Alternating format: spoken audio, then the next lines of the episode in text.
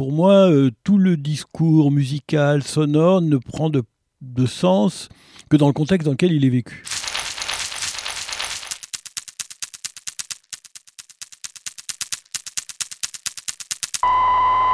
Donc moi, je suis Pierre Sauvageau, je suis compositeur de musique et je suis par ailleurs directeur de lieux publics. Valérie Manteau, écrivaine, je fais des chroniques pour lieux publics, chroniques d'une ville éphémère qui sont illustrées par Stéphane Montaner.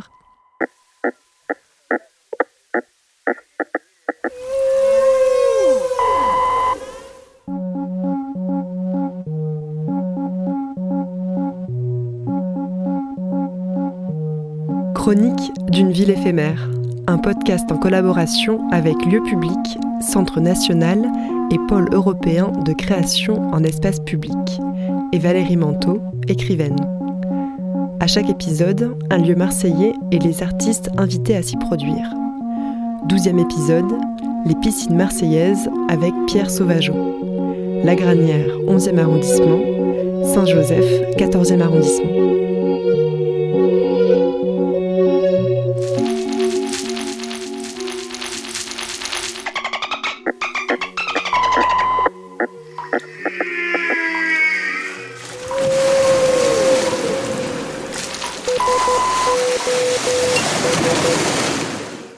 Water Music, concert subaquatique pour un soliste.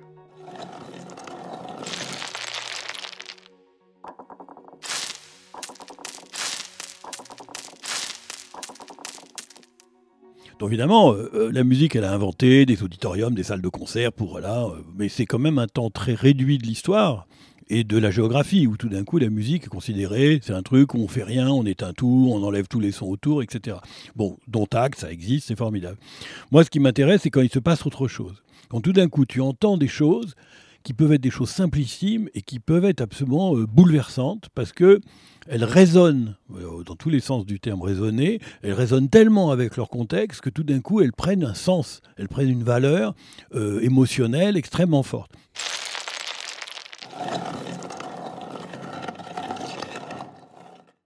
En fait, quand on est, on est dans l'eau, c'est pas les oreilles qui entendent. À vrai dire, plus on bouche les oreilles, mieux on se porte.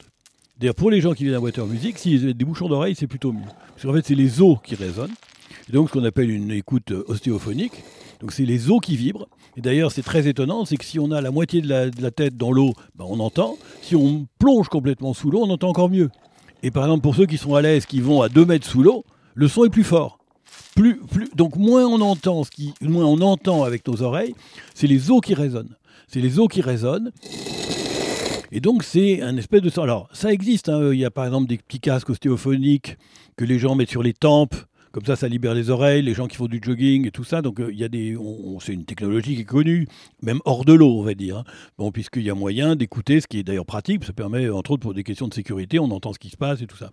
Mais là, le fait d'être dans l'eau fait que tout d'un coup, c'est le corps qui résonne, et c'est pas les oreilles, c'est pas les tympans qui résonnent, c'est les os qui font résonner.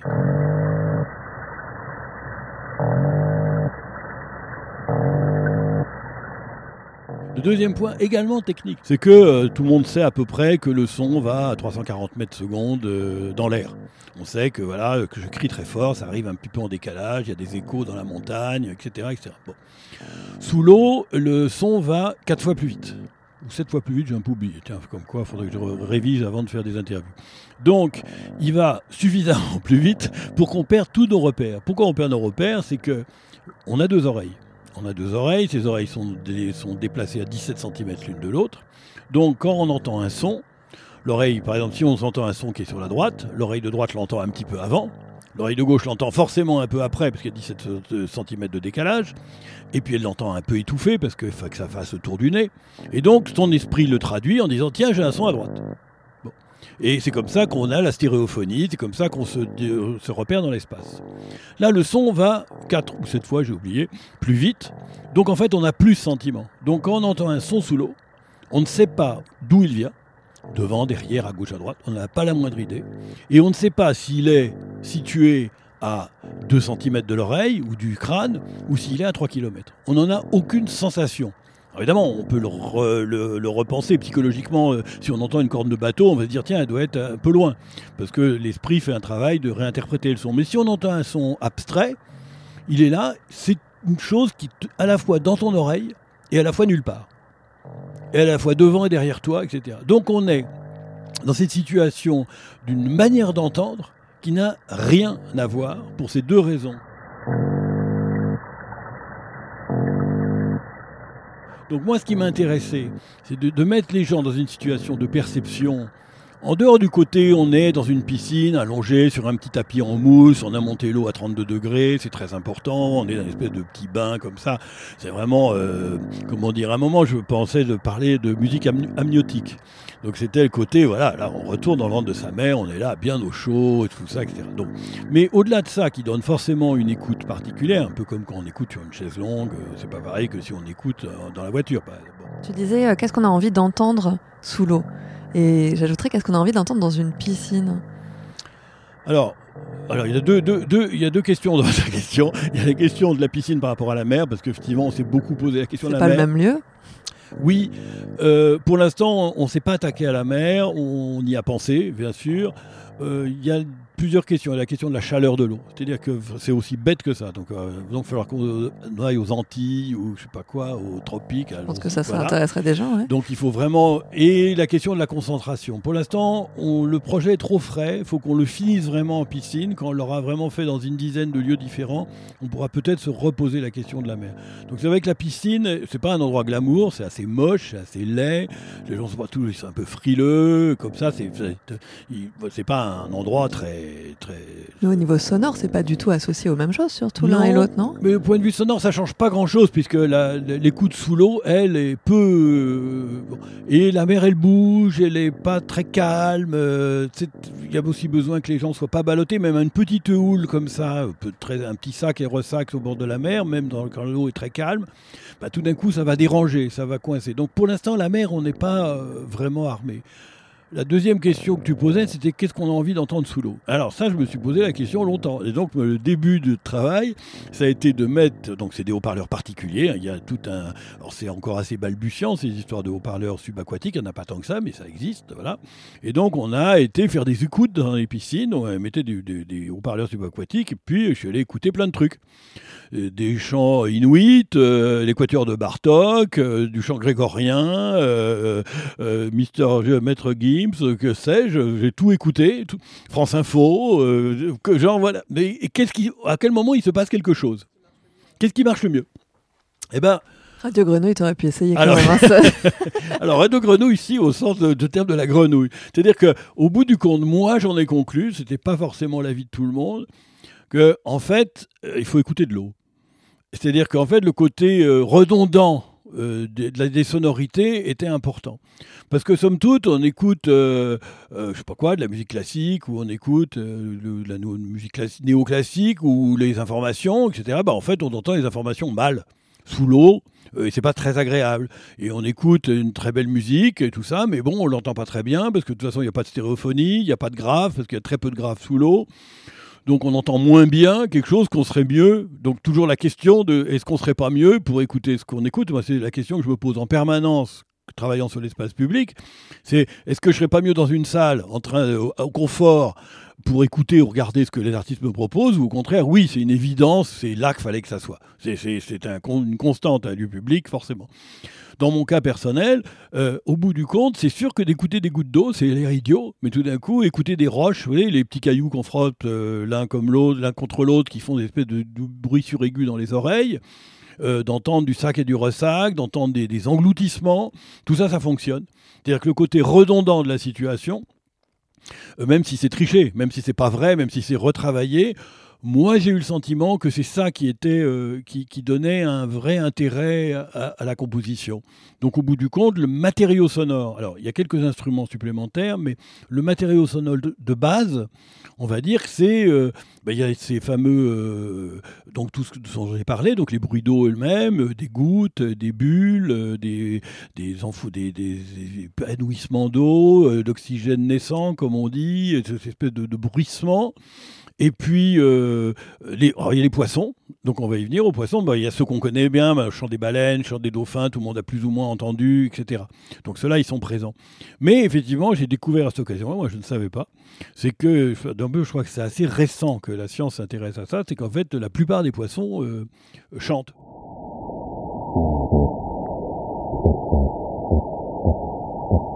Moi, été étonné parce que de, fil en aiguille, on est arrivé comme ça à dire, mais à tomber sur des bouts d'enregistrement. Internet est quand même une source évidemment inépuisable de recherche. Et donc, on est tombé sur l'université de Liège, un professeur, euh, docteur, euh, Monsieur Éric Parmentier. Euh, comme ça, on est remonté la filière et il nous a envoyé pas comme ça une cinquantaine de sons de poissons, des langoustes, des Alors, à quoi ça ressemble? Ça ressemble à soit des espèces de craquements, quelque chose comme ça, des, séries de petits sons. Si on ne sait pas que c'est des poissons, somme toute, on peut dire c'est des insectes, tout ça. Ce qui d'ailleurs permet de ramener à la chaîne, c'est-à-dire somme toute, euh, poissons et les autres animaux, euh, voilà, c'est pas pas complètement euh, une chaîne, c'est pas deux types d'animaux totalement différents. Et en même temps, il y a une espèce de, de, de, pertinence comme ça à utiliser tout ce type de son. Donc, c'est essentiellement tous ces types de sonorités comme ça qui vont être euh, utilisés.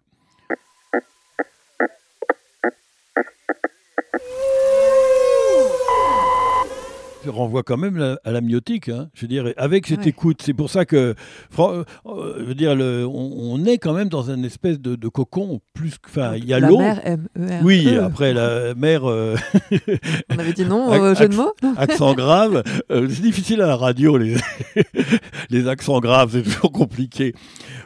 C'est quand même plus une espèce de plongée dans soi-même parce qu'il y a quelque chose de euh, par exemple, on disait beaucoup, le public se retrouve solo sous l'eau. Ah, le projet a failli s'appeler Solo sous l'eau. D'autant que moi je suis en solo, et c'était aussi l'idée que les gens étaient seuls. Parce qu'ils ont beau être en groupe, ils ont beau se tenir la main s'ils sont des amoureux, euh, ils sont très seuls. Il y a quand même quelque chose d'une solitude, d'une solitude volontaire. Pas une solitude vécue de manière pénible. C'est au contraire, c'est très introspectif. C'est là, on est là, on se ferme, on ferme ses yeux, on est là dans une espèce de cocon. On a tout le corps qui vibre. Euh, il y a quelque chose de, de donc de l'eau dont on parle est plutôt euh, du liquide amniotique que, que, que, de l'eau de piscine, avec sa javel ou son sel régénérant, ou l'eau de la mer qui, avec toujours son agitato permanent on est vraiment plus dans l'élément liquide euh, que dans une eau qui serait euh, repérable comme étant euh, voilà qu'une eau que les humains croisent, qui boivent, ils se baignent avec, ils nettoient, etc. C'est marrant pour moi le, liquide amniotique. bon alors je m'en souviens pas, mais ça je pense quand même comme tout le monde. Mais en plus c'est pas du tout un réflexe immédiat. Et moi je fais une très grande différence entre l'eau de la mer et l'eau de la piscine. Et même en plus, euh, moi, ma famille vient de l'île d'Oléron et je fais une très grande euh, différence entre l'océan et la mer. Euh, je, je vois pas, j'entends pas du tout la même chose si je réfléchis au son. si je pense à, l'océan Atlantique, à se baigner dans l'océan Atlantique, à se baigner ici, les expériences qu'on peut faire à Marseille. Et la piscine, alors ce qui est marrant par rapport à ce que tu racontes, Pierre, c'est que pour moi, la piscine, ça renvoie effectivement à des souvenirs d'enfance, c'est-à-dire que pour plein de raisons, j'y vais plus depuis longtemps aussi. Alors la piscine, moi j'ai tendance à décaler évidemment tout de suite la question sur un terrain politique euh, quand on parle des piscines à Marseille. C'est-à-dire que c'est un running gag ici les piscines, plus qu'une pratique pour la plupart des gens. Quand on parle des piscines de Marseille, la plupart des gens ils te disent qu'elles sont fermées, euh, qu'elles sont pas ouvertes, que ça fait partie euh, des choses qu'on dont, on parle beaucoup et qu'on voit très peu.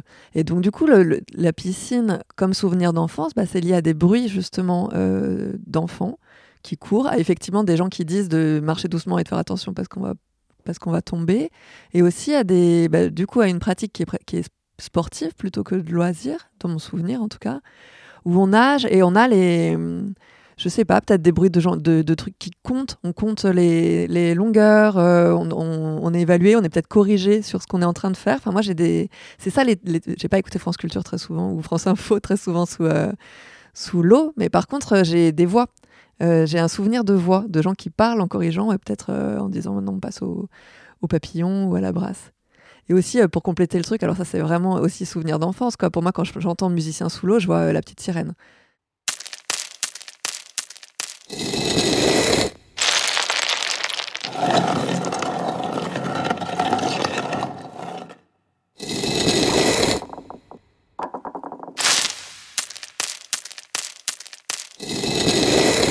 Qu'il y a des lieux auxquels vous rêvez pour faire des spectacles dans la ville et notamment à Marseille?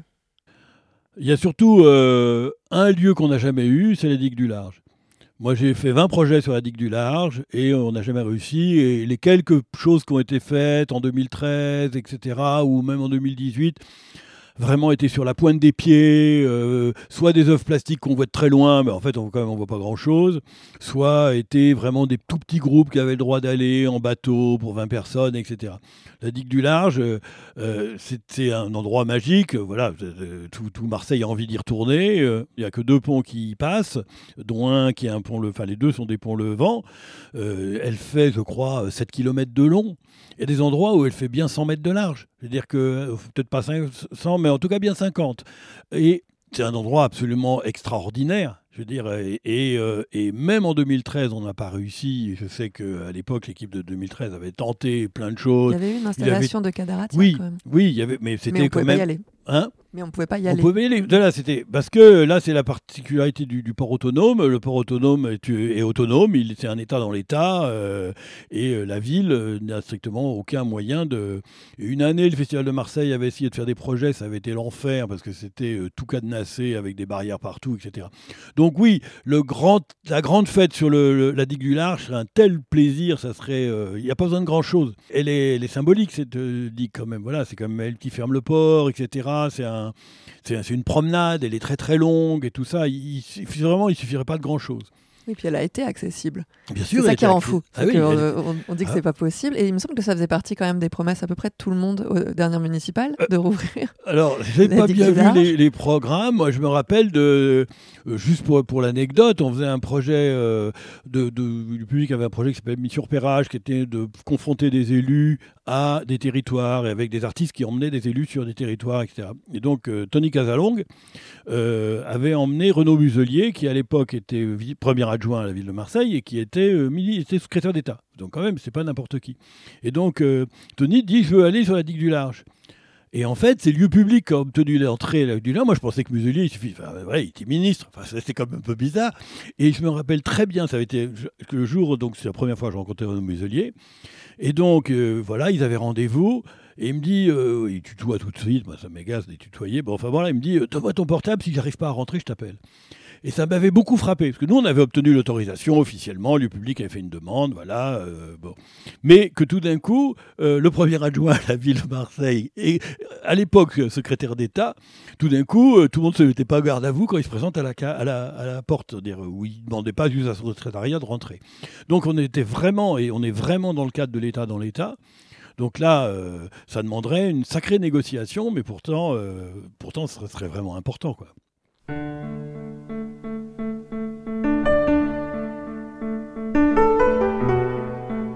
Merci beaucoup, Pierre Sauvageau, Valérie Manteau. Merci.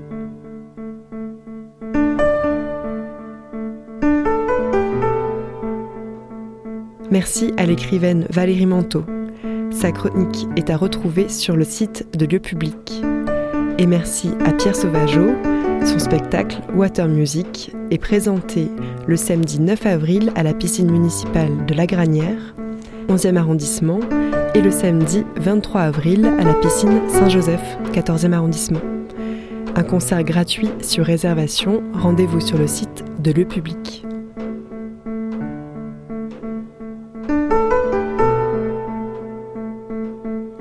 Chronique d'une ville éphémère avec Valérie Manteau. Une production Radio Grenouille et Lieu Public.